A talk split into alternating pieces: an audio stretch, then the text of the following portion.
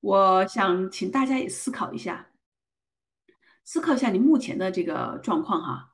如果你的孩子犯了错或者失败的时候，你是怎样去批评孩子的？啊，你可以回想一下上次你的孩子啊犯错了哈，或者失败了的时候啊，包括考试考得不好的时候，对吧？那你是怎样去批评你的孩子的？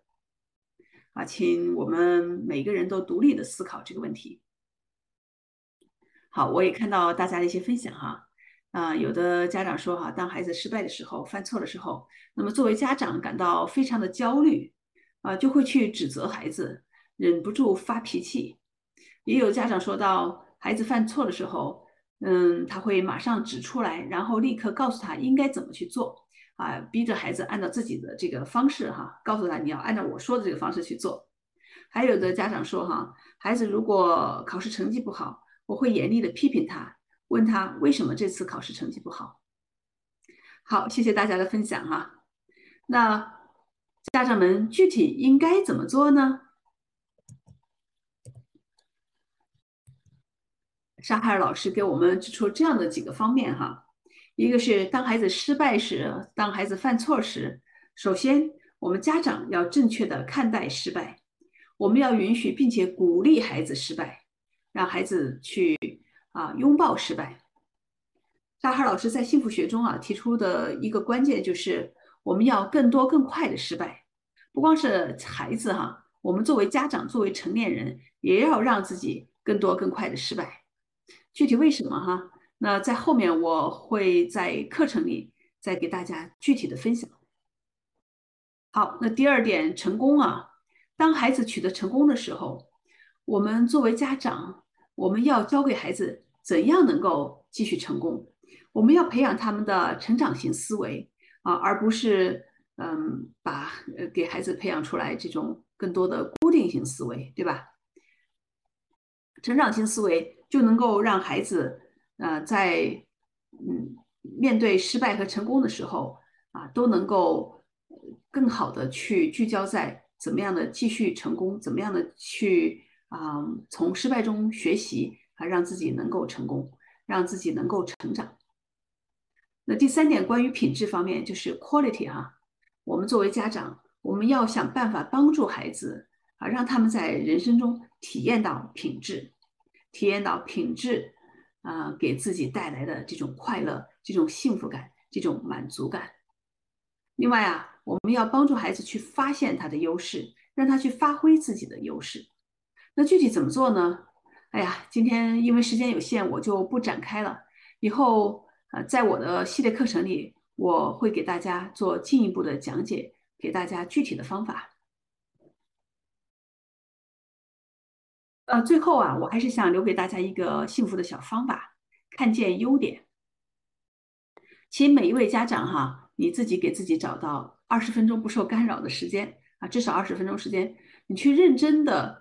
写下孩子的优点，你至少要写上二十个。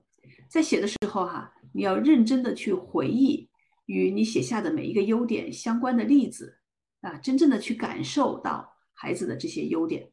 所以呢，这个优点啊，它不光是一个写在纸上的词，它是，嗯，它是，嗯，在你写的时候哈，你的脑海里啊，能够浮现出当时的一个场景啊，你发现孩子这个优点的场景。这里我们说的优点哈，并不是啊，嗯，那些很大的词哈，不用都是那样的非常大的。比如说啊，这个孩子啊，很很善解人意啊，或者说这个孩子呃很坚强，对吧？这样的大的词儿啊，哪怕是孩子在生活啊，就是日常的生活中的一些小的方面，你比如说哈，嗯。孩子能够非常体贴的去帮助你做一点家务活儿哈，那这也是个优点，对吧？还有比如说，呃，孩子特别喜欢的一件事情，例如我家孩子小时候哈就特别喜欢玩乐高，那么他喜欢玩乐高啊，这其中也是啊一个优点啊，为什么呢？因为我从这个场景里哈，我看到他能够坐得住，能够非常专注的去做一件事情，所以你要从这个事儿你看出他的优点。这个优点就是能够专注的做事情。那在你做这个练习的过程中，哈，请你也思考，当你写下孩子的优点的时候，当你去啊回忆这些场景啊，从这些场景里发现他的这些优点的时候，哈，你会产生什么样的感受啊？你当时的心情是怎样的？啊，思考，嗯，当你看到这些孩子优点哈，当你这张纸写完之后哈，啊你会去以后会赞美孩子吗？那如果赞美孩子，你会是在什么样的情况下啊赞美孩子呢？而且你将怎样去赞美孩子呢？那这些问题哈，我先留给你，希望你能够自己先认真的思考，希望你在思考的过程中啊，也会有一些启发。啊，这里有关键点，我想告诉大家的是什么哈？啊，这个小练习哈，我想告诉大家的是，嗯，我们对孩子的批评和赞美啊，其实都会影响孩子的思维模式。那具体应该怎样去做啊？具体怎样去批评和赞美孩子呢？这在心理学和幸福学中啊，都有一些经过科学实验证明了的方法。那通过这些科学的方法啊。我们就能够来正确的影响孩子的思维模式，能够帮助他们去培养前面说的这种成长型思维。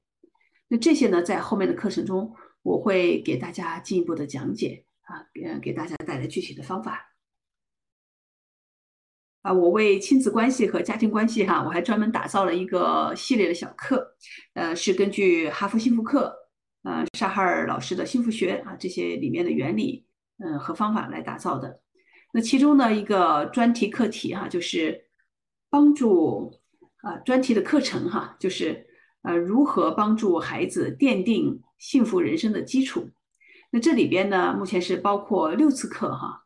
那我们会讲到，嗯，关系是影响幸福值的第一大因素啊。我们怎么去看待关系？然后呢，我们会去告诉大家。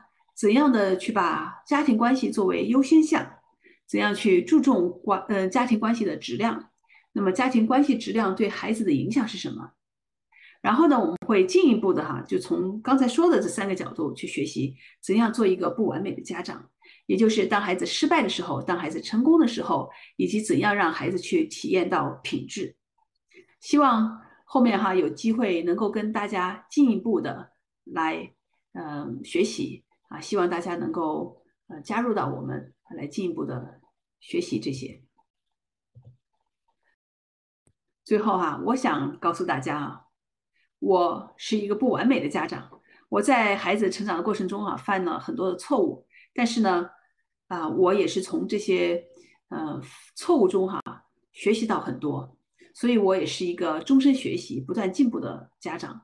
在这样的一次又一次的犯错过程中啊，我没有沮丧。我更多的呢是看到一些成长的机会，所以呢就会认真的去寻找相应的一些资源，去寻找相应的一些方法，让自己能够变得越来越好。而且呢，我也很注意，就说我是希望能够给孩子啊树立一个榜样，我成为孩子的一个好的榜样。我想问问，呃，在座的家长，那你呢？好，欢迎。朋友们，关注我的微信视频号“美少幸福中心”，在那里可以了解到更多的信息。